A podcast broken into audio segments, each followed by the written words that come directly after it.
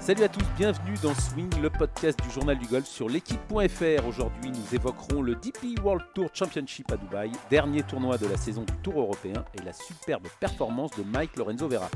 Nous aurons avec nous Raphaël Jacquelin, présent sur place. Et avec moi pour animer cette émission, Martin Coulon du Journal du Golf et Guillaume Dufy de l'équipe. Bonjour messieurs. Bonjour, bonjour à tous et à toutes. Salam alaikum. Alors messieurs, nous allons avoir euh, Raphaël Jacquelin dans quelques instants, mais auparavant, on va parler de, cette finale euh, du Tour européen, animée, gagnée par euh, John Ram, mais animée notamment par Michael Ren- Lorenzo Vera, en tête depuis le, jeudi et quasiment en tête jusqu'au dimanche en tout cas, et quasiment, il pouvait encore gagner sur le, dernier green. Martin, vous y étiez, on y a cru jusqu'au 18.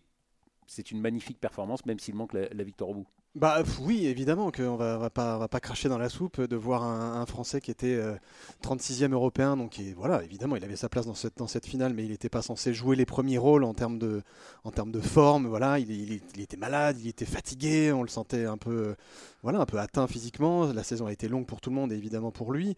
Euh, il sortait d'un nez de banc qui venait de faire 80 le dimanche à cause de cette, cette grosse infection qu'il avait, qu'il avait foutu par terre. Donc oui, le voir. euh, le voir balancer 63 le premier jour, euh, ça fait moins 9, à un coup du record du, parcours, euh, jouer avec Rory euh, le, vendredi, lui mettre X coups dans la figure, jouer avec Tommy Fleetwood, pareil, refaire mieux que lui et, jouer les premiers rôles et tenir la tête de ce tournoi-là, je veux dire, pendant 3 jours et plus, et plus si affinité, c'était, ouais, bien sûr que c'est une grosse, grosse performance, mais voilà, moi c'est toujours mais, il manque la gagne et c'est évidemment ce que lui, ce que lui a ressorti dans, son, dans ses réactions d'après, d'après partie et c'est des réactions de on va dire de, de, de- voilà de compétiteur quoi. Il y a- S'il n'y a pas le trophée au bout, bah ça a beau être une super place d'honneur, euh, ce que tu veux ou ce qu'on veut, euh, bah c'est c'est pas une victoire quoi. Donc euh, c'est amer quoi. Et- amer. et- évidemment, c'est- c'est c'est- c'est magnifique, c'est admirable, mais bon, euh, on, on est journaliste et on aime aussi saluer les, les, Ah, bien sûr, les, les- les victoires, l'histoire. Euh, et Mike Lorenzo Vera, ça fait quand même plusieurs fois qu'il flirte avec, euh, avec l'extase, avec la, la- la victoire, avec cette possibilité de toucher euh, euh, le, le trophée. Et, que, et là, encore une fois, de, de- de très peu. Alors, j'ai l'impression que sans être un, le, le plus grand des biographes de, de- de- de ce golfeur, là, en face de lui, il avait quand même du très, très, Ah, très, il avait- très lourd. il Il, avait avait Ram, il avait. Ram qui marche euh, sur l'eau en, en cette fin de, saison. gros, et, ouais. et Fleetwood qui, pareil, a renoué Et, avec McIl- le et succès. McIlroy aussi, qu'il a Et- laissé à 5 coups derrière. Et, et McIlroy aussi. Donc, euh, effectivement, je- je- dans sa tête, ça doit être un peu euh, tout fou et tout flou. Est-ce qu'on doit se contenter et, et crier Est-ce qu'on doit savourer ou... savourer ou alors à nouveau euh, ressasser euh, Bah, ces quelques petits trous ratés durant les, du- du- du- durant les quatre jours. Donc vous le connaissez mieux que moi et vous aurez certainement l'occasion de lui poser des questions à froid. Mais, euh, Ou pas. euh, ou pas, ou pas. Mais c'est vrai que voilà, on a, on a tellement envie parce qu'il a une histoire assez in- incroyable et c'est un joueur formidable quand vous le voyez swinger. euh, bah, tout à l'heure, on aura, je crois, Raphaël Jacquelin au, té- au téléphone.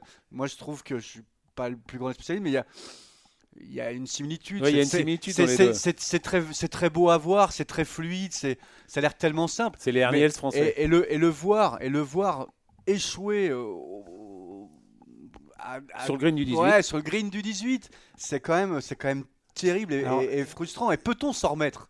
De- Alors, de- et je me- non seulement Martin. euh, je pense qu'on s'en remet, euh, je pense qu'on s'en remet, mais je pense qu'il y a énormément de positifs à tirer là-dedans. Euh, T'en parlais Guillaume il y a, il y a- il y a 30 secondes. euh, C'était pas n'importe qui autour de lui, que ce soit devant lui malheureusement au classement final et derrière lui aussi. Enfin, je veux dire, il y avait 4 joueurs du top 10 mondial présents à cette finale de l'ARES et il en a 3 autour de lui. Lui il est 96e mondial. Enfin il était 96e mondial, il est 66e, 65e maintenant. 65e. Et donc, donc voilà, ça, rien que ça, tu dois te dire, il se passe quelque chose, quoi. Et j'ai rivalisé, c'est pas, c'est pas un coup de bol, toi, c'est pas, tu, Mm, pas- bien tu fais pas un 63 backdoor le dimanche en mode, euh, je suis parti le matin, c'est la fête du slip. T'as mené ce tournoi-là avec cette densité de joueurs-là. Il y avait 4 joueurs du top 10 mondial, il y avait 7 joueurs du top 20 mondial, ils étaient 18 du top 50 mondial présents cette semaine-là à Dubaï. Donc c'est quand même pas rien, tu vois, en termes de champ et en termes de densité de jeu. Et donc quand tu mènes un tournoi en, en tapant un, un score incroyable le premier jour, en répondant présent le lendemain avec Rory dans les pattes directement. Ça, c'était à mon sens le plus gros piège dans lequel il fallait pas tomber. Et il n'est pas tombé dedans du tout. C'était regarder Rory puisqu'il est chez lui à la maison à Dubaï. Tu vois et, et- et il faut être aussi alors positivons, essayons de positiver avec les sportifs euh, français. C'est vrai que le, le dimanche, malgré un début très compliqué parce qu'il a rame dans sa partie qui, euh, Qui en bah, joue- de partout, qui, qui qui en joue de partout, sur une autre planète et qui met des putts de 15 mètres. Euh, Lorenzo Vera euh, bah, plonge un peu et puis, et puis sur le retour, il, relève la tête et revient dans le match.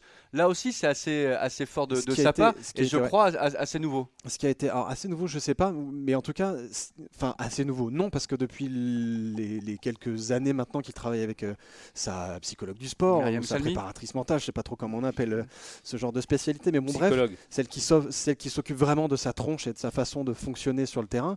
Il a été d'un calme, je l'ai rarement vu. Très sincèrement, c'est quelqu'un qu'on côtoie et qu'on connaît depuis des années. qu'on quand même en direct à la télé à un moment. Ouais, mais évidemment, et heureusement qu'il y en a parce que ça reste, ça reste un sanguin, ça reste quelqu'un de bouillant, mais heureusement qu'il laisse passer ces émotions-là. Mais il a été d'un espèce de, de- de calme olympien malgré ses coups de boutoir, ses coups de marteau, ses coups de putter dans la tronche qui s'est pris pendant 7-8 trous dès le début, quoi. Et Est-ce que est-ce qu'il échoue parce que euh, les autres sont beaucoup plus forts ou il y a chez lui Non. encore quelques alors je- Non, mais j'ai envie de vous parler par exemple Il échoue, ça tient, ça tient à rien encore une fois. Si je- son coup, de, son coup de bois 3 au 18, il peut tout à fait être un peu plus court. Il Bah- peut prendre, euh, il peut faire eagle. euh, Arnaud, voilà, vous ça- ça parlez du tient à rien, 18. quoi. euh, on est, on est, des, on est des, des, des- des petits joueurs du, du- du dimanche euh, matin. On sait que les pros sur le, sur le 18, sur les 18, enfin sur les, sur les par 5, font minimum euh, birdie. Lui, sur ce fameux 18, sur la semaine, il perd quand même pas mal de points. Il fait birdie le, le- Oui, mais le- ça, le on peut- premier jour. Et finalement, il, il galère sur ce 18. Est-ce que ce- ça, ce- c'est Oui, pas. on a regardé. faut- ça, un- ça peut arriver à n'importe qui. Honnêtement, il passe, il passe tout près. C'est ça qu'il faut qu'il retienne. C'est sûr qu'il aurait voulu faire euh, deux, points de, deux points de mieux. C'est sûr qu'il aurait voulu que Ram en fasse un, un de moins. Ouais. C'est- et- mais ça tient à rien, ça là-dessus. Moi, il faut pas juger C'est pas une gestion du 18, par exemple, sur, non, sur non, la il- semaine. il- non, mais je demande. Non, hein, non, je- non, surtout qu'il l'avait dit. La veille, il avait, il avait joué le driver. Ouais. Il avait fait euh, bogey avec trois putts et ma- en mettant une balle dans l'eau. Ouais. Il a dit ça me servira peut-être le lendemain. Effectivement, le lendemain, il a joué driver. Il l'a bien joué. Il a bien joué ses deux coups. Il a joué son driver très bien. Il a joué son coup de bois 3 très bien. Mm. Pas de chance. Un peu, euh, il n'a pas assez coupé ou un Mais peu je long. demanderai quand même un à, peu long, quoi. à Raphaël Jacquelin tout, tout à l'heure sur, le, sur cette gestion du 18. Deux Martin, trucs- vous y étiez. Ouais, deux trucs par rapport au 18. Un, c'est un monstre ce 18. Franchement, on s'en rend pas forcément compte parce que c'est que des joueurs qui tapent comme des brutes et tout le tralala. Et qui le touche pour certains facilement Et qui en le, deux. alors, sauf les premiers jours quand le drapeau, Euh, enfin quand le le, départ vent, était ouais. bien derrière et qu'il était bien vent contre pendant les, personne deux premiers Sur jours. les quatre derniers, personne l'a touché en deux le, le- c'est vrai, le- c'est vrai. sur les deux dernières Et- parties. hein. Ni vrai. McIlroy, Et ni Fleetwood, ni Ram, ni, ni Mike. Et deux, au-delà si, de, ce seul. 18-là, pour moi, c'est un, c'est un épiphénomène parce que centrer le truc sur, sur un seul trou qui est le dernier en plus, bon, bref, tu- on peut le voir comme ça. Mais Non, mais je demandais, Non, hein, mais voilà, juste Tu as question. fortement raison, mon bon Guillaume. Tu as fortement On est là raison. pour ça, pour débattre. On est là pour ça, pour débattre. Moi, je pense que c'est plutôt. euh, on- là, on parle vraiment de haute performance. Et dans la haute performance, ça se joue à des micros, tout petits micro détails, quoi. Moi, pour moi, c'est plutôt euh, une mise en jeu un petit peu lâchée à droite au, au 16. Euh, c'est plutôt euh, ces, ces petits coups de moins bien. on, on On parle, du, on- on parle on- du 18, c'est un, un coup de 7, wedge. On parlait du 7, moi, son, son- du 7, son ce- deuxième coup, son deuxième coup du rough où il reste dans le rough. Ce que je disais pour nous, pauvres joueurs amateurs, déjà rater un fairway en deuxième coup sur un par 5, Mm. on n'aime pas ça. Mais alors pour un joueur pro, euh, c'est Ouais, c'est mais est-ce quasiment que, une faute, quoi. Je sais pas, est-ce que Oui, le lie était bon, peut-être tu, pas tu bon, peux mais- toujours aller chercher Voilà. la petite bête. Mais bon, tout ça pour dire que au lieu de se centrer sur euh, un trou qui a été mal géré pendant la semaine ou un coup qui a été mal machin ou un, c'est plus une tendance globale. C'est euh, Je veux dire, euh, on parle de haute performance. Et là, c'est en gros, et c'est moi, c'est l'analogie que j'avais faite pour, expliquer euh, un peu au grand public euh, le papier que, j'ai fait samedi ou dimanche dans l'équipe, je sais plus, pour dire voilà, quand tu, quand tu vas gravir l'Everest, les derniers pas, c'est les plus compliqués. Et, c'est, euh, et, et la moindre faute, tu te, tu te croûtes et tu crèves. Quoi. Et ben Oui. là, c'était exactement ça. Et en plus, en face de lui, il avait le Mike Tyson des greens. Quoi. Donc euh, tout ça fait que, bah, oui, c'est dur de gagner. Oui, euh, évidemment, euh, il faut une part de réussite de dingue voilà. Moi, c'est plus pour, de la pour aller, réussite. pour aller gagner. Quoi, tu. Moi, c'est plus de la réussite que du. Voilà, encore une fois, Fleetwood, il, il attaque le green, il se met à gauche euh, à Où ça 99 au 18, 99%, il joue pas à gauche, il a de la chance de pas aller dans le Dans l'eau, ouais. dans, dans l'eau. Bien sûr. Ram, il peut être mal placé dans le bunker. Voilà, c'est plus de la réussite. Encore une fois, le coup de bois 3 de Mike, il peut être peut-être un mètre plus court et au lieu d'a- d'aller sur l'autre plateau, il reste sur le bon plateau et il fait égal. Donc c'est plus de la réussite qu'autre chose. Le plus important, ils le disent tous, il s'est mis en position de gagner encore jusqu'au 72e trou. Et quand vous mettez en position de gagner à ce jeu, un jour ou l'autre, ça tourne et vous gagnez. Voilà, il faut qu'il continue à se mettre en position de gagner. Et vu ce qu'il a fait pendant la semaine, je vois pas comment il pourrait pas se mettre encore, encore d'autres fois en position de gagner face à d'autres champs et face à d'autres parcours. Ce qui est euh, assez fantastique et assez rare, c'est qu'en cette fin de, de- de- de saison euh, 2018-2019, les Français euh, nous font vibrer sur les dernières euh, journées. On parle aussi sur les de- dernières de- journées de gros, gros, de gros gros. Il y a tournois. Est euh, cool. Lorenzo Vera. bon, il y a eu Hébert il y a quelques mois, mais on, on sent qu'on est qu'on est là, là, d'avoir Ouais. trois Français dans le top 100. On, on- Ouais. on- on redevient une nation qui, qui ne compte pas, mais au moins on existe. On, on- Mais- on montre qu'on est là. Mais c'est ça aussi qu'il faut voir, et en particulier sur, euh, sur le cas de, de, de- de Mike Lorenzo, puisque encore une fois, je- là on parle de haute performance, pas de, de haut niveau, c'est de la haute performance au sens vraiment très très haut niveau mondial. C'est que euh, ben, Mike Lorenzo, par exemple, ça fait pas si longtemps que ça qu'il joue en majeur. Avec les meilleurs, meilleurs des- de l'élite des meilleurs. Son premier majeur, c'est quoi? C'est le British Open 2017 Ça fait que deux ans, quoi. Donc euh, c'est quand même un bordel. ouais. Évidemment, il a 34 ans. Évidemment, il a X années de tour derrière lui. Donc, évidemment, on, a, on attend parce qu'il y a du talent, parce qu'on voilà, il y a, il y a de la facilité, etc. Mais au bout d'un moment, on peut pas demander à quelqu'un. euh, je n'essaie pas de lui chercher une excuse, pas du tout. J'essaie juste d'expliquer pourquoi est-ce que c'est à ce point-là compliqué et pourquoi. euh, ben voilà, euh, de finir troisième mine de rien sur une épreuve comme ça, c'est pas, c'est pas anodin et c'est pas, c'est pas nul quoi. Euh, c'est, nouveau quoi. Benjamin Hébert qui fait deuxième sur un Rolex Series, qui, qui perd en playoff, c'est nouveau aussi. Euh, Victor Pérez euh, qui, qui fait deuxième sur un playoff, c'est nouveau aussi pour lui. Tu vois, c'est, et, c'est, des gens qui arrivent, qui apprennent assez plus ou moins vite avec des rythmes et des, des rythmiques un peu différentes, mais ça apprend, ça progresse, ça, ça je sais pas, je trouve, ça plutôt comme tu disais, euh, comme tu disais Guillaume, c'est malgré le fait que oui, il y a une troisième place et que donc non, c'est pas une victoire, bah, il y a du progrès quoi.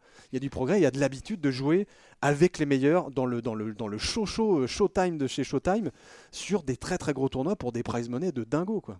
Je ne l'ai pas retenu, mais malheureusement, il y a une stat qui est passée euh, dimanche à la télé, puisque nous, Martin, on n'avait pas la chance d'être là-bas, donc on l'a vu à la télé avec, euh, avec Guillaume. C'était sur le nombre de, de- de joueurs, le nombre de fois où ils avaient été en tête après, je crois que c'est 36 trous, 54 trous, et le nombre de fois où ils où ils avaient où ils ne s'étaient pas imposés. Et Mike était que troisième dans ce classement avec 5 fois où il était, euh, il était en tête.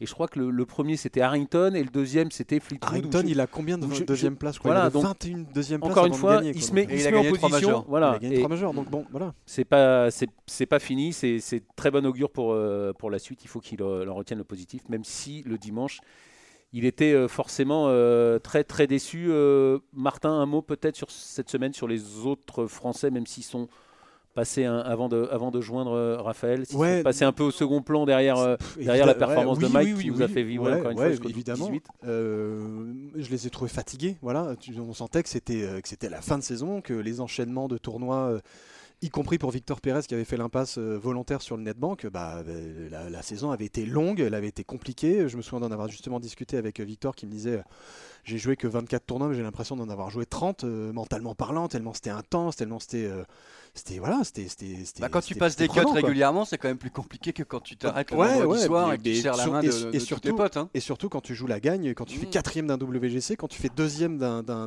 en Turquie d'un gros tournoi des Rolex Series, que tu perds en playoff, donc ça pompe une énergie de dingue, plus les voyages, plus etc. etc.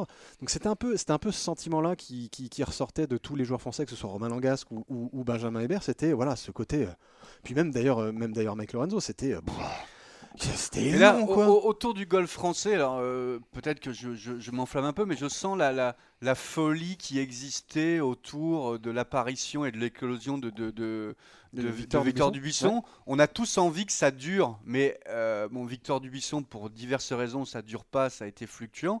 Euh, Qu'est-ce qui me ferait dire aujourd'hui et croire que les trois qui sont dans le top 100 vont y rester, voire même progresser, voire même s'installer c'est- c'est- durablement dans le top, C'est c'est dans le leur, top discours. 50. C'est leur discours. Martin les a, les a eus euh, toute la semaine. Quand on, quand on les écoute, quand on les a vus sur, euh, sur Canal, leur discours à chaque fois, enfin, Victor Pérez, c'est- un modèle d'intelligence et de compréhension. C'est un Américain. de carrière.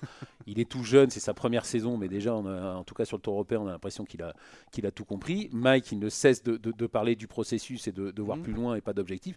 Et Benjamin Hébert, c'est pareil. Enfin, ils sont tous partis. Moi, je vois pas, je vois pas pourquoi ils s'arrêteraient. Je vois pas comment ils pourraient s'arrêter. Et en plus, il y a un effet. Pas d'étoile filante pour vous. et en plus, il y a un effet en plus, il y a un effet d'entraînement Mm. entre, entre, entre tous. Ouais. Ils se poussent, ils se poussent les uns les autres. Voilà, Mike, il est arrivé euh, peinard. euh, personne l'attendait. On attendait. euh, C'était les trois autres qui étaient devant lui au classement. On attendait les trois autres. C'est lui qui est sorti. Moi, je, je les vois pas s'arrêter euh, là, pas du tout. Si on se projette, qui peut euh, les rejoindre dans le top 100 Est-ce qu'on va assister au réveil de Lévy Est-ce que Langasque euh, va continuer sur sa très belle lancée, d'après vous? Ah bah moi, moi, Lévy, effectivement, il, va revenir. Et puis Langage, je vois pas pourquoi il, il atteindrait pas le top 100 aussi. Lui, lui aussi a fait une très bonne saison. après, moi, j'ai comme d'habitude, j'ai envie de dire vivement, vivement 2020. Et d'ailleurs, vivement 2020 qui commence, qui commence dès cette semaine en Afrique du Sud et la semaine prochaine et la semaine prochaine à, Maurice, où, il y aura déjà, où il y aura déjà du, lourd, puisque Benjamin Hébert et, et Romain Langasque seront là-bas. Donc pourquoi pas, pourquoi pas bien commencer, bien commencer la, saison. Martin, dernier mot sur, euh, sur Dubaï, sur ce. Bah sur John Ram, c'est celui qui a gagné quand même, parce que, parce que, parce que ce qu'il a fait euh, cette semaine-là, c'était juste. Euh, bah, une grosse grosse démonstration de, de, de comme on dit en espagnol. Je vais pas le traduire, vous aurez bien compris ce que c'est. Parce que le bonhomme, il avait quand même zappé le golf pendant six semaines avant ça. On l'avait pas vu pendant six semaines. Je sais pas si t'imagines, six semaines loin des tournois. Euh, et, ça lui avait fait évidemment un bien fou. Il avait dit euh, dans ses confs d'avant, euh, d'avant tournoi qu'il avait enfin bah, offert un peu une vie normale à sa future épouse, qui, enfin sa compagne qui va devenir sa future épouse en, décembre, et qui lui avait dit bah, pendant un mois on fait ce que tu veux toi, et pas ce que je veux moi pour être performant au golf, ceci, cela, machin, bidule. Et, c'est en ça que je le trouve très très intéressant et, fascinant aussi ce jour-là, c'est que c'est c'est un bonhomme qui a que 25 ans. On a l'impression qu'il a 40 ans de circuit derrière lui. Il a déjà 4 tournois des Rolex Series dans les pattes, en 15 apparitions régulières sur le Tour européen. Je dis hors majeur et hors WGC. Ça fait, euh, euh, je crois qu'il a 6 victoires sur le Tour et donc sur ces 15-là, ça fait 40% de victoires sur des tournois de, du circuit vraiment réguliers c'est ahurissant ce qu'il fait ce type-là. C'est euh, des gros muscles, de la force, mais dans les mains euh, du, bah, génie. Un espagnol comme, euh, comme ah comme Lazabal, comme Ballesteros. C'est du Ballesteros 3.0, c'est du Ballesteros moderne qui tape mais comme un bourrin. Et alors qu'il il se déchausse pas du tout, c'est juste ultra physique. C'est juste, voilà, c'est du golf, du golf moderne comme on n'en fait plus. Et surtout, il a été redoutable sur les greens. La, façon dont il a commencé ses parties du samedi et du dimanche. C'était ahurissant. J'ai discuté euh, dans le bus du retour du dimanche soir, pour rien vous cacher, avec, euh, des caddies français, euh, dont l'un d'eux était dans la partie de John Ram, donc c'était le caddie de Mike Lorenzo, qui me disait mais, mais, c'était ahurissant. Et même le caddie de John Ram venait quasiment s'excuser. Non, les gars, je suis désolé, c'est ahurissant ce qu'il fait. C'est pas beau de chambrer. Il a pris 9 putts en 7 trous. je sais pas si tu te rends compte. 9 putts en 7 trous, c'est c'est incroyable. Et c'est surtout, moi, la façon qu'il a eu de réagir à son relan d'humanité à partir du 8 où il y a eu un drive raté, un bogey qui voilà, puis un bogey un petit peu raté au 9. Là, on peut se dire oula, le gars, il va ça va être compliqué pour lui sur la fin et en fait pas du tout. Même s'il se refait euh, il se refait rejoindre à un coup au départ du 14 si je dis pas de bêtises. il résiste bien à la charge 16, de Fleetwood, il résiste à la charge de Fleetwood, il résiste potentiellement à la charge de Lorenzo qui lui fait un birdie dans, la dans les pattes alors qu'il fait, qui fait bogey au 13, après un coup vraiment moyen.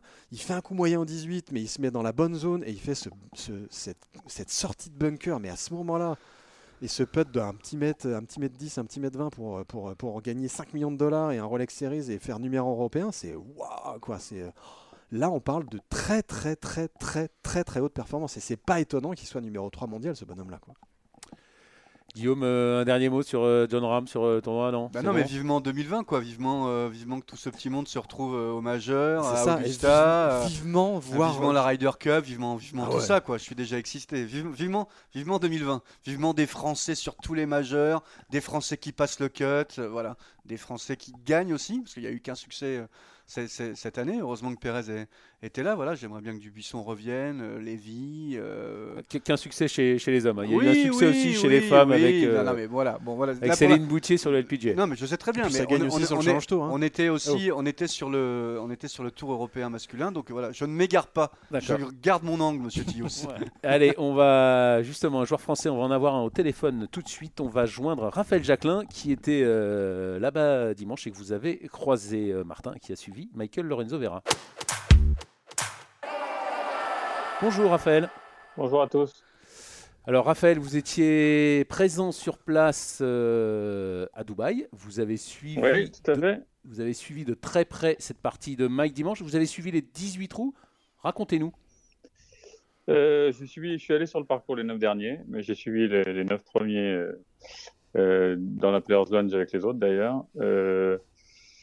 Oui, moi j'étais en j'étais quatre jours en fait avec un, partenaire, un ami partenaire, donc on a profité pour jouer au golf et en plus euh, vu que Mike était bien placé, euh, d'aller le voir et de suivre sur les neuf derniers trous. Donc euh, ouais, c'était génial, franchement. Moi j'étais ravi d'aller le voir sur le parcours. C'est des choses qu'on fait très rarement quand on quand on est sur le tour européen. Mais bon là c'était vraiment la bonne occasion. Et, je dois dire qu'il a plutôt, il a plutôt très très bien joué tout au long de la semaine. J'ai vu toutes les images il a réussi à gérer, la pression d'un dernier tour que, bah, qui est toujours difficile, surtout sur un tournoi comme celui-là. Et ouais, je pense qu'il a, ce que je lui ai dit à la fin, il a poussé euh, Yann Ram dans ses retranchements à la fin. Il, a vraiment, euh, il a presque fait euh, flancher. Donc, donc, il peut être fier de, son jeu, en tout cas sur toute la semaine, même si, bon, bien sûr, il était déçu de pas gagner. Je crois qu'il peut être, peut être très fier de, de, la qualité de son jeu, de la performance qu'il a faite.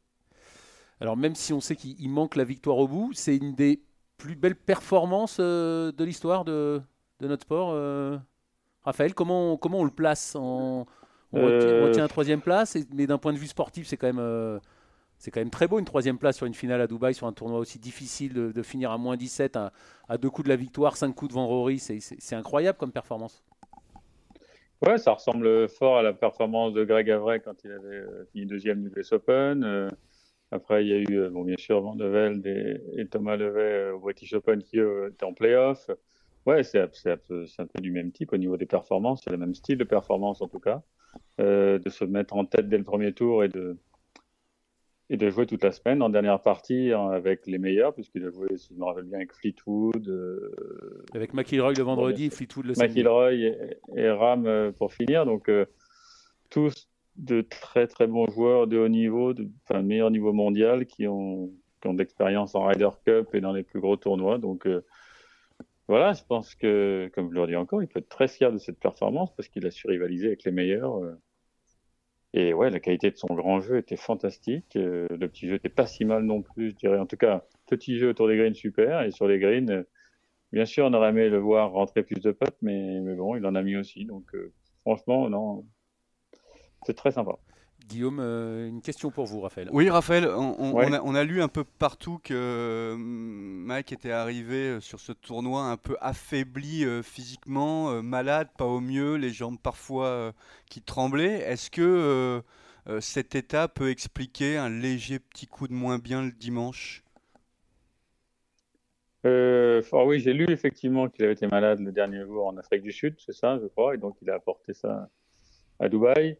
Euh, bon, à notre côté, ça a peut-être aidé à, démarrer tranquillement le jeudi, euh, comme il a pu le dire, si j'ai bien, bien écouté, euh, se mettre un peu moins de pression, puisqu'il était très fatigué. Et bon, il a joué peut-être plus relâché. mais bon, pour faire 63 le premier jour, malade, oui, mais il devait peut-être pas être non plus, il devait pas avoir 42 fièvres quand même pour faire 63. donc, affaibli par, par rapport à ça pour le dernier tour, je sais pas. Je pense que c'est plus une saison et la pression sur toute la saison et surtout les, les finales qu'il a jouées qui peuvent affaiblir. Mais franchement, il paraissait très bien dimanche, pas fatigué du tout, euh, concentré sur son sujet et franchement, il a moins raté de, de coups que, que Yann Ram sur, sur les neuf derniers. Donc euh, non, je pense pas que je l'ai pas senti plutôt affaibli en tout cas. Martin, une question Ouais, Raph, moi c'est euh, pleinement aux, joueurs et aux compétiteurs là, que, je m'adresse. Évidemment, tu as suivi Mike les 9 derniers, on s'est croisé là-bas, c'était assez bizarre de te voir de l'autre côté des cordes, mais comment est-ce que de ton point de vue de compétiteur, on gère une performance comme ça? Euh, Évidemment, la performance est très très belle, mais le résultat, c'est pas une victoire. Euh, et quand on est compétiteur comme tu l'es, et évidemment comme les Mike Lorenzo Vera, on peut pas se satisfaire de ça. comment est-ce qu'on arrive à retenir du positif malgré tout quand on passe si près d'un très gros titre comme ça. Et Comment tu l'aurais géré, toi? Bah, ça prend un peu de temps parce que moi je l'ai vu à la sortie dans les vestiaires, donc effectivement il était déçu, mais bon déjà il, faisait un peu le point et le bilan sur ce, dernier tour. Et, ouais il avait, ouais, il était ravi euh, de la qualité de son jeu comme je disais, donc euh, le positif il est là, il a su rivaliser avec les meilleurs sur son grand jeu, euh, il a dit lui-même qu'il savait exactement ce qu'il fallait faire et ce qu'il devait travailler pour pour encore aller, aller, aller plus haut. Donc euh, voilà, après ça s'est joué à rien ce dimanche-là. Donc euh, un départ canon de, de Ram, euh, ça, même si on sait que tour 1 qui allait bien commencer, mais de là être moins 4 après, ou moins 5 après 7, voilà, ça c'est quand même c'est difficile à gérer et c'est difficile à revenir. Après, il a su revenir, Yon Ram a fait des erreurs et il reste au contact. Donc prendre le positif sur une journée ou sur une semaine comme celle-ci, ça doit pas être très compliqué quand même, parce que encore une fois, il faut être très lucide sur la, la, qualité de son jeu. Donc, je pense qu'il va l'être, qu'il va, être, va savoir faire le point là-dessus. Euh, voilà, je crois qu'il a, il a, il a, montré depuis toutes ces années. Moi, je l'ai vu arriver sur le, sur le Tour européen après avoir gagné l'ordre du mérite du Challenge Tour, donc je ne me rappelle même plus de l'année. 2007.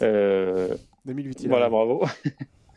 Et donc, je crois que depuis, depuis toutes ces années, il a bien évolué sur son jeu et sur tout le reste aussi. Je crois que c'est là-dessus qu'il faut qu'il faut qu'il prenne du positif et c'est comme ça qu'il arrive à être à élever son niveau de jeu et faire partie des meilleurs. Donc euh, voilà, qui continue. Il a dit qu'il savait ce qu'il avait à faire, donc euh, non, il a été déçu de pas gagner effectivement, parce qu'il a été souvent en position de gagner durant ces trois dernières années, je crois, et il l'a pas fait. Mais mais bon, les performances qu'il peut faire, ça, ça, équivaut à une victoire sur un autre tournoi. Donc euh, oui, on préfère gagner même si c'est un plus petit, effectivement. En tant que compétiteur, je suis entièrement d'accord avec toi, mais voilà. Euh, mais vous craignez pas, pardon, Raphaël, vous, ne craignez pas que vous l'avez euh, souligné que Lorenzo Vera, c'est pas la première fois qu'il a qu'il aborde cette journée du dimanche dans, dans, la peau du, du, leader, du chassé. À chaque fois, il, il, il, bute, il trébuche. Est-ce que on sait très bien que votre sport, c'est un sport où la tête est, capital, il peut, il peut ne pas y avoir un espèce de, de, blocage euh, psychologique sur, sur, cette dernière journée euh, euh? Non, je pense pas parce que effectivement, enfin, j'ai pas toutes les autres, les autres exemples quand il était en tête, mais effectivement, il y a des dimanches où il a vraiment flanché, ça je, me rappelle. Par contre, là, la différence, et ce qu'il faut qu'il retienne et que l'on retienne aussi, c'est que là, il n'a pas du tout flanché. Hmm. Euh, il a vraiment rivalisé et là il a fait, là il a fait un gros progrès là-dessus. Et, euh, et, voilà, donc euh, après que ce soit une victoire, il aurait très bien pu gagner ce, ce tournoi. Fleetwood aussi a fini en trombe. Yann Ram, il aurait pu flancher un peu plus. Et, il aurait pu gagner. Donc là, c'est pas lui qui a flanché. Donc ça, je trouve quand même c'est une grande différence avec les, les autres fois. Et donc, on dit aussi que tout, le sport de, haut niveau, c'est du, détail. Sa gestion, par exemple, du trou numéro 18, je m'amusais à regarder par rapport à ce que avait fait euh, Fleetwood ou McElroy, qui arrivait régulièrement à le toucher en deux. Lui, il fait un birdie le premier jour, bogey et ensuite deux parts.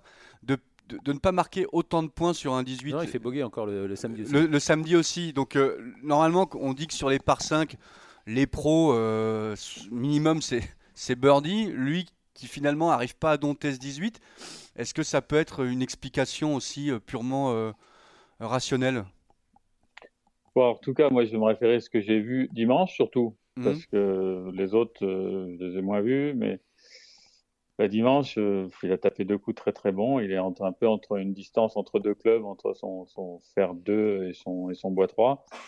voilà, il a choisi l'option pas de sécurité, mais le fer 2, de toute façon, il ne pouvait pas y aller, il ne pouvait même pas se mettre à hauteur dans le bunker de droite, ce qui était là où s'est mis, euh, où s'est mis Yann Ram, c'était la position quelque part idéale si on voulait rater, c'est surtout pas être trop long pour se laisser vraiment tout le chip dans le bon sens, mais il a joué le coup qu'il fallait euh, au moment présent, il a essayé de taper un, coup assez haut, en, assez soft sur ce green, mais avec un bois 3, on sait tous que c'est difficile à la, à l'arrêter, à moins de mettre haute en fade. Donc euh, il, a, tapé un très bon coup tout droit, un peu plat, un peu trop plat à mon goût, mais bon, euh, c'était entre deux clubs et là sur un coup de bois 3, c'est trop difficile. Donc il a quand même mis sur le green et après de là-haut, euh, ouais, c'est très compliqué, c'est très loin surtout.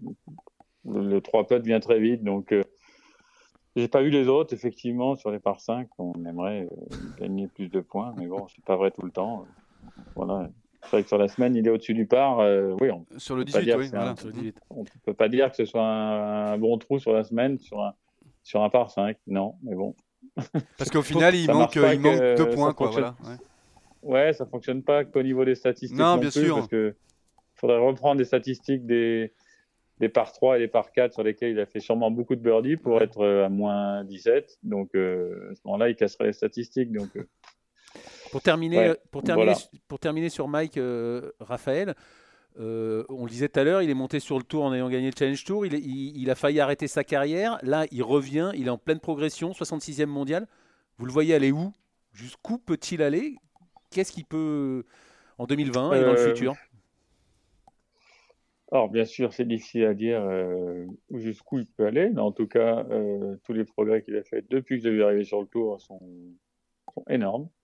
Euh, que ce soit dans son jeu, mais encore le jeu, bon, on savait qu'il était très doué, avec des très bonnes mains autour des greens et sur les greens, donc euh, j'ai pas de souci à ce niveau-là, mais tout le reste, je crois qu'il a, énormément évolué. il a bien mûri et voilà, il a trouvé son fonctionnement. Surtout, je crois que c'est quand même la chose primordiale là-dedans. Et maintenant, euh, une fois qu'il a trouvé son fonctionnement, on voit que sur ces trois dernières années, il peut être très fort, venir bien se placer sur les plus gros tournois. Donc, euh, franchement, on peut le voir très bien placé sur les majeurs aussi. Maintenant que, j'espère que petit à petit, il va rentrer dans le top 50 mondial et, et donc pouvoir jouer régulièrement les majeurs. Il faut pouvoir les jouer régulièrement et que ce soit WGC et majeur pour pour envisager euh, rester régulièrement sur, dans le top 30 ou 20 mondial. Donc euh, la prochaine étape, elle est là pour lui, c'est s'installer dans le top 50 pour pouvoir, euh, pour pouvoir rivaliser avec les meilleurs tout le temps. Pour terminer aussi avec les Français et, Dubaï, il y a un autre joueur, vous en avez parlé dans l'équipe, c'est Victor Pérez qui, vous dites que c'est le, plus pro, c'est le plus pro de, de, vous tous, tellement il pousse tous les détails à fond. C'est fait quasiment, il va rentrer dans le top 50 mondial. Lui aussi, vous, lui, vous, voilà, vous le voyez comment son année 2020 et son futur, euh, Raphaël? Bah, Déjà, de rentrer dans le top 50 mondial euh, après cette saison, c'est quand même, euh, c'est quand même incroyable. c'est fort, c'est très très fort. Voilà, je le connaissais pas beaucoup, Victor. Moi, je l'ai vu arriver, donc j'ai appris à le connaître petit à petit et ouais, il fait son truc, très pro dans son coin, mondain, personne. Il est très bien organisé. voilà, sûr de lui, mais pas comment dire Pas arrogant Pas arrogant du tout, loin de là. Euh, non, il sait, il sait, exactement où il veut aller et apparemment, il a tous les ingrédients pour, pour y arriver. Donc, euh, voilà, à voir. Ça va être intéressant de voir justement comment il va, il va gérer une si bonne saison, je dirais, et, comment il va rebondir. Mais bon, comme c'est, il travaille beaucoup et, il est focalisé là-dessus, je pense qu'il n'y a rien d'autre qui peut lui sortir de la tête. Donc, euh, il a l'air très bien et très posé là-dessus. Donc, j'espère que qui va continuer parce que c'est des bonnes locomotives pour tout le monde, que ce soit pour les plus jeunes ou même les plus vieux. Je crois que ça fait du bien d'avoir des, des, des, Français qui, qui jouent de mieux en mieux et qui montrent qu'on ben, peut, on peut se mettre devant, même s'il y en a, il y a longtemps, c'est déjà arrivé, mais là, ça devient peut-être un peu plus régulier. Alors, euh, si vous connaissez pas très bien Victor Pérez, en revanche, il y en a deux que vous connaissez très bien, c'est Greg Avray et Jean-Baptiste Gonnet. On les a eus à ce micro la, la semaine dernière. J'imagine que vous avez. troisième âge. J'imagine que vous avez suivi les cartes et ça doit, ça doit vous faire plaisir de, de savoir qu'ils vous rejoignent euh, à nouveau l'année prochaine sur le, sur le Tour européen. Ah ouais, on va être plus fort quand même. On va être beaucoup plus fort euh, d'un seul coup avec plus de vieux que, que les jeunes. On va pouvoir les, les pousser un peu aussi, enfin j'espère. On va pouvoir jouer aux cartes déjà. Ouais, c'est très sympa. Bah, moi j'étais ravi. Bien sûr, j'ai suivi les cartes et j'étais ravi de voir Greg et, et JB, alors JB encore plus, évidemment, une, enfin, pas une surprise, mais bon, il a bien sûr dû s'entraîner fort euh, pour revenir à ce niveau-là, mais de le, voir arriver comme ça et de revenir sur le tour, euh, voilà. Bon, en tout cas, il sait faire, donc euh, ça m'étonne pas. Après, euh, il a dû changer plein de choses aussi autour de, autour, enfin, dans sa vie, autour du golf, et voilà, ça fait plaisir de les voir revenir. Ça va changer un peu le groupe. Il y a un gros groupe, 16 je crois, ou 15 15, 15. Je sais pas compter. 15. 15, c'est le plus gros groupe euh, jamais vu, non? Euh, Si, il y a eu 16 en 2012, euh, apparemment. Ah, voilà, mais bon, c'est quasiment record. D'accord, en 2012. Ouais, donc, et puis surtout avec plein de. il y a ceux qui sont devant, qui ont été 4 à la finale. ouais, donc c'était quand même une grosse saison 2019. Donc, moi, je suis ravi de voir Greg et JB revenir. On va, on va pouvoir discuter un peu, passer un peu de temps ensemble. Parler, parler du bon vieux temps.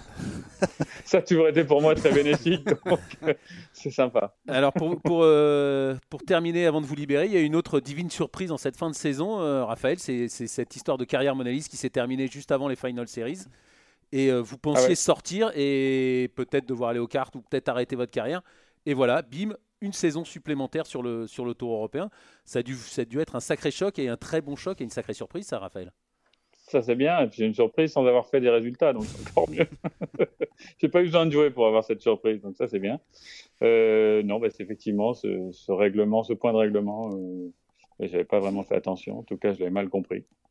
Donc c'était la bonne surprise du mois dernier, euh, ou non de ce mois d'ailleurs. Et, quelque part, comme je racontais un peu à tout le monde, euh, j'espère que ça m'a mis un petit coup de boost et se fait une petite frayeur parce que je me suis rendu compte que que j'étais pas prêt à arrêter, en fait.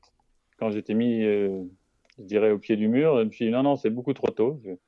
J'ai encore envie de jouer, j'ai encore envie de, de performer et, et, surtout que, ouais, le, mon niveau de jeu, enfin, ouais, je, suis certain que mon niveau de jeu est encore là, est suffisant pour, pour faire quelques belles performances. Donc, donc voilà, je trouvais ça trop tôt. en fait, d'arrêter.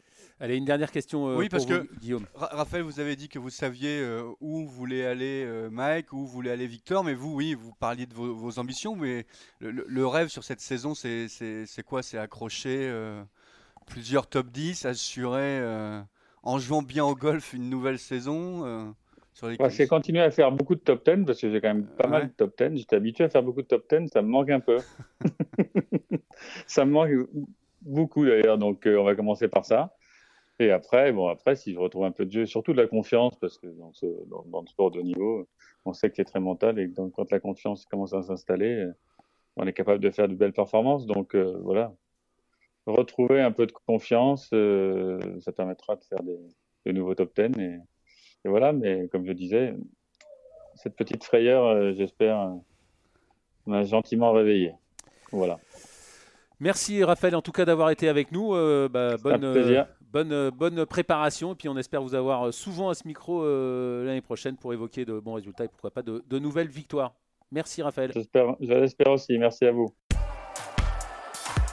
Merci euh, Raphaël. Allez euh, messieurs, avant de nous quitter, Jean-Philippe Rodenburger est à la Réunion pour les internationaux de France de double, un tournoi avec notamment Romain Langasque, mais aussi quelques-uns des meilleurs pros français. Une épreuve qui participe à la démocratisation du golf. Une cinquantaine d'enfants étaient présents ce mardi au golfe de Bourbon pour la traditionnelle journée marmaille. Au programme démonstration et initiation, les enfants sont conquis et les pros aussi, comme Antoine Schwartz, vainqueur l'an passé avec Romain Langasque de ses internationaux de France de double. C'est génial parce que parce que c'est vrai que quand on y pense, euh, nous on aurait bien aimé aussi quand on était plus jeune d'avoir aussi des professionnels avec qui on pouvait partager ce moment-là. C'est des moments où on les voit, ils, rigolent, ils sont heureux. C'est un vrai moment de partage, même pour nous, c'est génial. Moi j'adore partager avec les enfants, j'adore les enfants, pouvoir jouer avec eux, même quand je suis dans mon club et que j'ai la possibilité, euh, je participe aux, écoles de golf et, je trouve qu'en plus bah, c'est pour une bonne cause donc euh, donc c'est génial que la ligue et que, et que Jean-Marie ait pu, ait pu organiser tout ça et qu'organise ça chaque année. C'est important le partage avec les enfants. L'occasion pour ces jeunes de voir de près leurs idoles. Si dans le passé Alexander Lévy ou encore Mathieu Pavon ont répondu présent, cette année la tête d'affiche s'appelle Romain Langasque. Une façon de plus de favoriser la démocratisation du golf sur l'île. Jean-Marie Waro est le président de la Ligue réunionnaise de golf. Vous savez, les, jeunes, ils sont toujours friands de, joueurs de haut niveau et c'est vrai que c'est souvent euh, de là que démarre un peu la passion, en tout cas un intérêt pour l'activité. Depuis, euh, depuis très longtemps, on est en pleine évolution en termes de licenciés, en termes de dynamisme, en termes de, comment dirais-je, de, présence dans les établissements scolaires. On fait un gros gros travail, on a beaucoup de, de collègues, qui, euh, de profs de PS qui interviennent dans les écoles pour démocratiser et c'est vrai qu'on s'aperçoit qu'on a une croissance qui évolue entre 0,7 et 1,3% chaque année. Bon, alors le problème qu'on va avoir inévitablement, c'est le nombre de parcours qui, euh, qui nous paraît encore, enfin qui nous paraît même très très limité. Ouais. Les internationaux de France de double fêtent cette année leur cinquième édition, un tournoi devenu un événement incontournable pour les pros français. Une façon idéale de se ressourcer club en main dans une formule de jeu par équipe attrayante. Hugo Cousseau, joueur du Challenge Tour, a remporté l'édition 2017 avec Robin Roussel. Ouais, on joue jamais en double, à part les parties de Rocco où on a nos petits matchs, mais euh, mais c'est ouais, l'occasion de, changer un peu et de, trouver, de jouer avec son pote quoi. Donc c'est sympa. J'aime bien venir ici parce que c'est un tournoi euh, après une dure, année, une dure année où on passe euh, donc on enchaîne tournoi après tournoi, on joue pour la carte, on joue pour un peu la pression. Je trouve que ça fait du bien de venir faire un tournoi un peu au soleil avec des potes. Euh, et qui coupe un peu quoi. C'est un peu notre petite semaine de vacances et avant de reprendre le boulot mois de décembre, boulot physique et golfique. Donc c'est un tournoi euh, qui fait du bien, qui fait du bien à la tête, je trouve. C'est décontracté, mais dès qu'on se trouve sur le parcours, euh, on, joue avec des potes qui deviennent des adversaires et euh, du coup, l'esprit compétition revient tout de suite et, c'est vachement sympa. Disputée en 4 balles et en foursome, la compétition débute ce jeudi sur 3 jours avec à la clé le titre de champion de France de double et un chèque de 10 000 euros pour l'équipe vainqueur. Un mot pour euh, terminer, Martin, sur ces internationaux de France de, double euh, à La Réunion? Ouais, bah, c'est cool en fait de voir des, épreuves comme ça, qui ont l'air un petit peu relax comme ça, mais qui sont quand même un peu sérieuses. Et surtout, euh, bah, surtout ça, permet, ça permet à certains joueurs qui vont redémarrer leur saison 2020 dès, la semaine prochaine à l'île Maurice bah, de rester un peu au contact. de rester un peu au contact, Je pense à Romain Langasque, je pense à Clément Sordet, à ce genre de, de joueurs-là. C'est Je sais pas comment ils font hein, pour autant enchaîner de voyages, de, de, de, décalage horaire et de, trucs comme ça, mais, euh, c'est assez. euh, c'est- mais en tout cas, il reste, il reste dans le jeu, quoi. C'est ça le plus important quelque part. Merci Martin, merci euh, Guillaume Dufy euh, d'avoir été avec nous. Merci évidemment euh, à Rémi Rivière à la réalisation. Cette émission est à présent terminée. On se retrouve la semaine prochaine. Salut à tous